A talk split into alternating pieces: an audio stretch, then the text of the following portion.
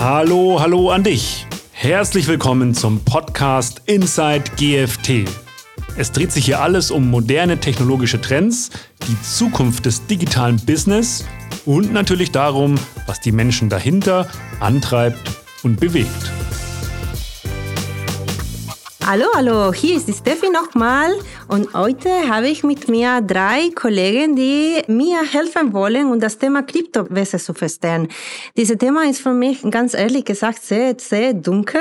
Ich bin äh, einer von den wenigen, die denkt, dass Cryptocurrency einfach nur Bitcoin ist, aber ich habe schon von meinen Kollegen gelernt, dass das Topic wirklich sehr groß ist. Wir wollen heute ein bisschen mehr wissen, über was GFT in diesem Finanzbereich macht dass das unsere erste Mal, dass wir eine Folge mit drei Kollegen zusammen machen, denke ich, das äh, macht Sinn, eine Vorstellung Gründe zu machen. So, wir fangen vielleicht ein mit Dario. Hallo, Dario.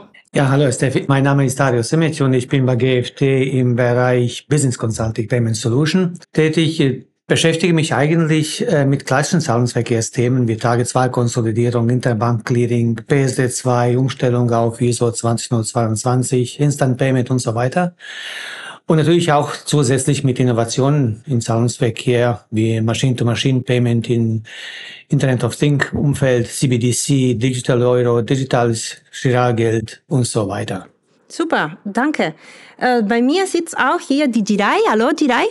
Hallo zusammen, Giray Turan hier. Ich bin seit 2017 bei der GFT. Ich habe unterschiedliche Rollen inne. Für unseren Kunden bin ich Product Owner, Scrum Master und Projekt- oder Programmmanager. Innerhalb GFT bin ich ein Line Manager. Darüber hinaus kümmere ich mich als Blockchain-Enthusiast um Themen, die mit Blockchain zusammenhängen. Momentan habe ich Digital Assets als Fokus und treibe das Thema in Deutschland zusammen mit den Kollegen. Danke dir. Und last but not least, wir haben hier auch die Andreas. Ja, hallo, mein Name ist Andreas Ebner. Ich bin schon seit über 20 Jahren bei der GFT, also hier der absolute Oldie im Bereich Business Consultant tätig, als Product Owner und als Business Consultant. Ich war vorher lange Jahre im Global Transaction Banking tätig, danach im Retail Online Banking, unter anderem PSD2-Themen, SEPA-Themen und mein Steckenpferd, das sind so diese innovativen Themen, die ich dann auch mal gerne bei der Bitkom verfolge. So wie jetzt auch schon Blockchain-Thema, das verfolge ich seit 2015, bin jetzt in einem Projekt bei einer Bausparkasse als Product Owner. Heute geht es um Thema Krypto. Jirai, willst du vielleicht mir sagen mehr, was Krypto genau ist? Kryptowährungen sind Währungen einer Blockchain, die als Belohnung für den Betrieb der Blockchain ausgezahlt wird. Da eine Blockchain mit kryptografischen Funktionen gesichert ist, heißen diese Währungen Kryptowährungen. Seit neuem aber kann man mit Krypto auch Kryptoassets meinen. Hier fallen nicht die Kryptowährungen darunter, sondern auch die NFTs, andere Assets auf Blockchain. Hier muss ich auch erwähnen, dass es tatsächlich um Assets auf Blockchain geht und nicht DLT allgemein. DLT steht für Distributed Ledger Technologie. Blockchain ist eine Art DLT, aber nicht jede DLT ist eine Blockchain. Womit beschäftigt sich denn der GFT wirklich? Ja, also wir haben die Themenbereiche in Deutschland aufgeteilt, soweit das eben möglich ist. Es ist alles hat ein bisschen miteinander zu tun. Girai beschäftigt sich tendenziell eher mit dem Thema Digital Assets und Digital Custody. Dario eher mit dem Bereich CBDC beziehungsweise digitaler Euro und wie dieser sich mit diesem konventionellen Zahlungsverkehr zusammenbringen lässt. Ich schaue mir das Thema Pay-per-Use bei einem konkreten Anwendungsfall an, bei dem Chiralgeld-Token zur Anwendung kommen soll, beziehungsweise Maschinen tokenisiert werden. Der Digital Twin der Maschine soll hier sozusagen handelbar gemacht werden. Hierzu sind wir schon in Gesprächen mit verschiedenen Kunden, also Banken und Industrieunternehmen. Aber alle Themenbereiche sind irgendwie miteinander verbunden. Es gibt hier keine klare Abgrenzung. Wir haben auch Projekte außerhalb der Finanz- äh, bzw. Bankenwelt. Mhm. Beispielsweise der Girai, der arbeitet an einem Supply Chain Use Case mit einem Digital Twin auf der Blockchain. Hier sollen zudem die Erfordernisse der ESG abgebildet werden. Aber heute wollen wir uns mit dem Podcast auf den Finanzbereich beschränken. Der ist nämlich auch groß genug, meiner ja, Meinung nach. Ja, auf jeden Fall so. Äh, wo sind die Experten der GFT angesiedelt? Haben wir schon den Spezialisten in Deutschland? Ja, also auf Group-Level ist viel Knowledge in Spanien, in Asien und in Polen angesiedelt. In, in Europa haben wir einige Projekte in der Schweiz und Italien außerdem. Und in Asien sind einige Länder sowieso im Allgemeinen sehr viel weiter in der praktischen Anwendung bei, bei Blockchain oder Digitalwährung, beispielsweise China. Und dort ist man mit der Entwicklung eines digitalen Zentralbankgeldes dem Rest der Welt eigentlich um so um sechs Jahre voraus. Und vor ein paar Wochen haben die Kollegen aus Spanien ein White Paper über die Ausgabe von Green Bonds veröffentlicht. Mhm. Das ist beispielsweise ein Projekt, das wurde zusammen mit dem Innovationslabor der Bank für internationalen Zahlungsausgleich in Hongkong durchgeführt. Aktuell wird sind viel über digitalen Audio diskutiert. Was kann ich darunter verstehen? Ja gut, einfach äh, gesagt, digitale Euro ist ein Zentralbank Digital Currency, CBDC was im Prinzip eine elektronische Form des Zentralbankgeldes darstellt, was die Bürger wiederum für digitale Zahlungen oder Speicherung von Werten verwenden können. Ein digitaler Euro wäre dann das staatliche Äquivalent von privaten Kryptowährungen und digitalen Vermögenswerten wie Bitcoin, wie Ethereum, wie XRP und so weiter. Okay, aber warum brauchen wir den digitalen Euro? Ja, um die Notwendigkeit der Einführung von CBDC oder digitalen Euro besser zu verstehen, schauen wir uns zuerst die aktuellen Herausforderungen für das bestehende Geldsystem. Wir haben heute digitale Transformation der Industrie und die zunehmende Nachfrage nach automatisierten Prozessen. Dann natürlich auch die Entstehung alternativer privaten Bezahlmethoden, die zum Beispiel durch global agierende Big Techs ähm, Google, Amazon und so weiter vorangebracht werden, womit die Stabilität des zweistufigen Bankensystems aus Notenbanken und Geschäftsbanken, die wir heute kennen, oder Sparkassen, gefährdet ist. Wir haben dann natürlich Rückgang der Bargeldnutzung. Das haben wir auch in den letzten paar Jahren gesehen, durch Corona auch. Wir sehen, dass die Akzeptanz für digitales und mobiles Bezahlen steigt und natürlich auch der Bedarf nach Settlement-Lösungen zur vollständigen Abwicklung von Kapitalmarktgeschäften und auch der DLT. Also diese Herausforderungen, die Dario jetzt gerade aufgezeigt hat, die zeigen ja eigentlich den Bedarf für einen digitalen Euro in Form eines Chiralgeld-Token oder einer CBDC als Applikation vom programmierbaren Zahlungen mittels Triggerlösungen an. Durch konventionelle Zahlungsverkehrslösungen, also so wie es heute funktioniert, da entstünden Prozessbrüche zwischen dem Grundgeschäft, also wenn ich äh, was kaufe, auf der DLT und dem Zahlungsverkehr. Hier kommt die Nachfrage momentan vor allem aus der Industrie. Ich glaube, die meisten Privatpersonen in Europa zumindest sehen momentan eher noch keine Notwendigkeit für einen digitalen Euro. Auch die weitergehenden, die geopolitischen Ziele, die für einen digitalen Euro sprechen, wären auch äh, zum Beispiel den Einsatz von Bargeld im E-Commerce-Bereich zu ermöglichen. Für äh, die EZB heute stellt sich die Frage, ob Zentralbankgeld nicht in einer zunehmend digitalen Welt ebenso universell und verfügbar sein sollten wie Bargeld in einer analogen Welt. Wir sehen die strategische Souveränität im Zahlungsverkehr. Es gibt noch keinen paneuropäischen einsetzbare Zahlungslösungen von europäischen Anbietern. Stattdessen ist man heute auf internationale Kartensysteme und Bezahlverfahren von Big Techs angewiesen. Industrie 4.0. Ein digitaler Euro könnte neue Prozesse unterstützen, vor allem äh, wenn ein in programmierbaren Umgebung verwendet werden könnte. Damit wären eventuell vollständig automatisierte Zahlungen auf Grundlage von Smart Contracts, einschließlich ganz neue Anwendungsfälle im IoT vorstellbar. Was bedeutet das für mich als Kunde?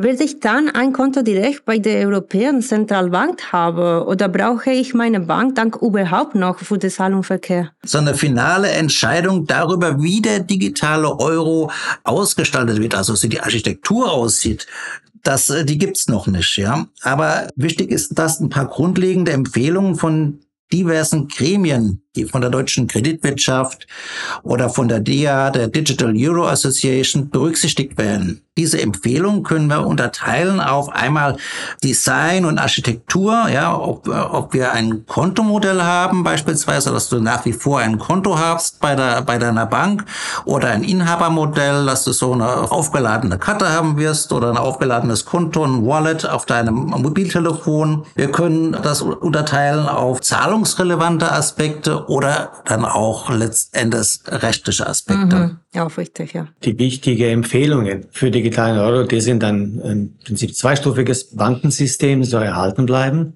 Also EZB emittiert den digitalen Euro. Die Geschäftsbanken haben den Kundenkontakt und sind dann verantwortlich für digitale Wallets, KYC und AML, also Anti-Money Laundering. Datenschutz muss gewährleistet sein, wahrscheinlich auch mehrstufig. Ein Offline-Zahlungen müssen auch möglich sein, wie heute mit Bargeld. Und digitale Euro muss interoperabel sein und parallel existieren mit verschiedenen Systemen, die wir heute kennen. Tage 2, Euro 1, SEPA, PSD, auch Regulatorien und Schemes müssen natürlich auch vorhanden bleiben. Bis wann denkst du, Dario, dass, äh, wird das denn umgesetzt sein und was müssen unsere Kunden bzw. die Banken beachten? Die Ziele und Zeitplan sind relativ klar schon definiert. Ausschreibung von Beratungsdienstleistungen erfolgte bereits im Februar 2020. Seit Oktober 2021 läuft bereits eine zweijährige Evaluierungsphase für Bewertung von Optionen, Erarbeitung Konzepts und so weiter. Seit Oktober haben wir eine zwei-, dreijährige Phase. Da kommt jetzt die Entscheidung zur Fortsetzung mit Verprobung und Konkretisierung. Also wir reden hier von insgesamt vier bis fünf Jahre bis zu einer möglichen Einführung eines digitalen Euro. Also wenn es tatsächlich noch bis 2026 dauert, bis so eine einführen, können die Banken denn beim digitalen Euro schon heute was machen? Oder gerade für die Firmenkunden können Sie was machen? Tatsächlich, Steffi, ja, das können die Banken heute schon tun und das, das sollten sie auch, das müssen sie machen. Die Banken werden wahrscheinlich da jetzt schon aktiv werden, wo sie den größten Nutzen für sich selbst oder für die Kunden sehen der größte Nutzen für die Banken und auch danach für die Kunden, das wäre sicherlich so ein Wholesale CBDC für die Verrechnung der Banken untereinander. Das könnte Prozesse dramatisch vereinfachen und auch kostengünstiger machen. Man denke beispielsweise an die Wertpapierverrechnung. Ja, das läuft ja noch wie im 20. Jahrhundert. Aber an so einem Wholesale CBDC, so heißt das, arbeitet die EZB momentan zum Leidwesen der Banken nicht. Die konzentriert sich auf ein sogenanntes sogenannten Retail CBDC für den Endanwender.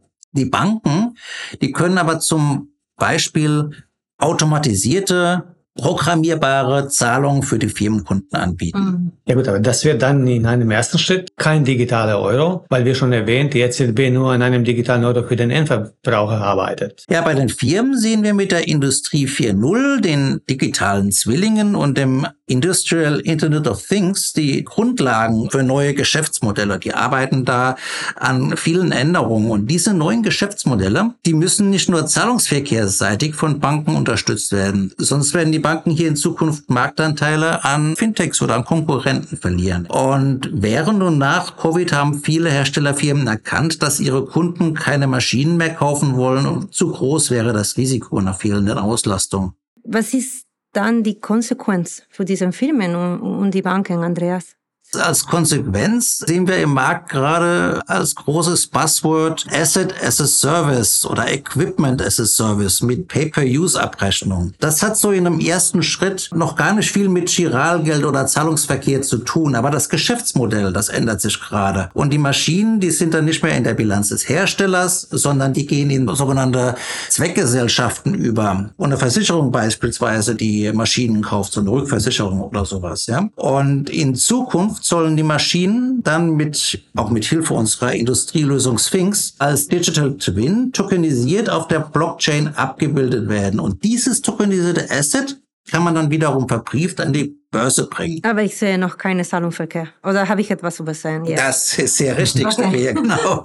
Äh, das kommt auch erst in einem späteren Schritt. Erst bei der Kommunikation zwischen Maschinen, also diese Machine-to-Machine-Payments, da haben wir dann wieder den Zahlungsverkehr und solche Sachen können dann später auch so in der, oder jetzt schon in der, in der Triggerlösung für Zahlungen zum Einsatz kommen. Aktuell erstellen wir hier gerade ein Service-Offering, bei dem wir den Industriebereich mit Sphinx Open und den Financial Services zusammenbringen möchten. Girai, meine nächste Frage ist für dich. Ich würde noch gerne das Thema Kryptoassets verstehen. Was muss meine Bank machen, um mit Service mit Kryptoassets anzubieten? Wenn deine Bank sich entschieden hat, Kryptoassets anzubieten oder irgendein Service mit Kryptoassets zu machen, dann muss die Bank an die folgenden Punkte denken. Die Verwahrung von den Assets, Anbindung von den Liquiditätsanbietern, AML für Kryptoassets, Automatisierung mit Smart Contracts und Betrieb von den nötigen IT-Infrastruktur. Kannst du kurz zu jedem einzelnen Punkt etwas erzählen? Wir fangen mal mit der Verwahrung an. Auf Englisch heißt es Custody und es ist oft Crypto Custody genannt. Wir reden hier konkret über Custody von Digital Assets. Um das zu erläutern, muss ich kurz erklären, wie diese Digital Assets auf Blockchain abgebildet sind. Sie werden in sogenannten Wallets verwahrt. Eine Wallet hat zwei Hauptkomponenten, die immer von Blockchain in, als Paar erstellt wird. Eins davon ist privater Schlüssel und andere ist öffentlicher Schlüssel. Wer sich mit Kryptographie auskennt, weiß schon, wofür diese Schlüssel gut sind. Aber für diejenigen, die es nicht wissen können, wir es mit einer Analogie erklären? Öffentlicher Schlüssel ist die Adresse eines Wallets. Sie ist wie IBAN für Bankkonten. Die Adresse kann an jeden weiteren weitergegeben werden, die Kryptowährungen an den Besitzer des Wallets senden möchten. Ein privater Schlüssel dahingegen ist das Kennwort von einem Wallet. Er wird für den Zugang zum Wallet gebraucht und auch für die Bestätigung von der Transaktion. Banken, die Verwahrung als eine der Dienstleistungen anbieten, bieten also die sichere Speicherung von privaten Schlüsseln an und meistens auch die Services drumherum. Also die Übertragung von Kryptoassets, die Verwaltung von Kryptoassets und so weiter. Und um diese Services anzubieten, natürlich müssen Sie Ihre bestehende IT-Architektur entsprechend ergänzen. Vielleicht bin ich hier nicht richtig, aber meine Sicht ist, es ist nicht genug, wenn ich bei meinem Bank meine Kryptoassets nur lagern kann. Ich hätte auch gerne über meine Bank Kryptowährungen gekauft. Ist das möglich oder ist, macht das Sinn? Wenn du in Kryptowährungen investieren möchtest bei deiner Bank, es ist für die Endkunden ist nicht ausreichend, reine Verwahrung anzubieten, um eine reibungslose Customer Experience zu ermöglichen. Ein Endkunde erwartet, dass die Bank auch die Möglichkeit gibt, diese Digital Assets zu kaufen. Hierfür ist es nötig, dass es ein Liquiditätsanbieter angebunden ist. Meistens diese sind Digital Assets Emittenten, Exchanges oder Brokers. Es kann aber auch sein, dass die Banken bestimmte Digital Assets selbst emittieren und direkt zu ihren Kunden anbieten. In beiden Fällen muss die IT-Architektur aber angepasst werden. Also wenn es so passiert, heißt das, dass ich kann über das Online-Banking auch Kryptoassets erwähnen, äh, erwähnen und managen kann. Das ist natürlich den Banken überlassen, wie und wo sie ihren Kunden Kryptoassets anbieten. Ob sie in einer App oder separate Apps dazu bauen. Mhm. Viele Neobanken machen aber genau das, dass sie eine App für alles haben. Meine Freunde können mir Geld senden oder Krypto senden oder ich sehe alles in der gleichen App. Das bringt uns auch zu dem nächsten Punkt, oder? Die Banken müssen schauen, dass die Übertragung von Kryptoassets auch nach Geldwäsche-Regulatoren kontrollieren wird. Die traditionelle Geldwäsche- und Onboarding-Systeme von Banken, die können Kryptowährungen so out of the box nicht unterstützen, da diese eigentlich nicht in der Lage sind, Wallet-Adressen zu interpretieren. Das heißt, die KYC-Systeme müssen die Wallet-Adressen mit Kundendaten verlinken und die Geldwäschesysteme müssen Transaktionen überprüfen, um Geschäfte mit Wallet-Adressen in den Blacklists von unterschiedlichen Regulatoren zu vermeiden. Ein aus meiner Sicht sehr guter und transparenter Weg dafür ist, dass man die Blacklist mit dem Einsatz von Smart Contracts auf Blockchain abbildet. Hier wäre es möglich für Regulatoren, die Blacklist on-chain mit einem Smart Contract zu verwalten. Alle Finanzinstituten könnten dann dieses Smart Contract programmatisch real-time beobachten und die Änderungen darin werden auch real-time in allen Banksystemen integriert, die dieses Smart Contract beobachten.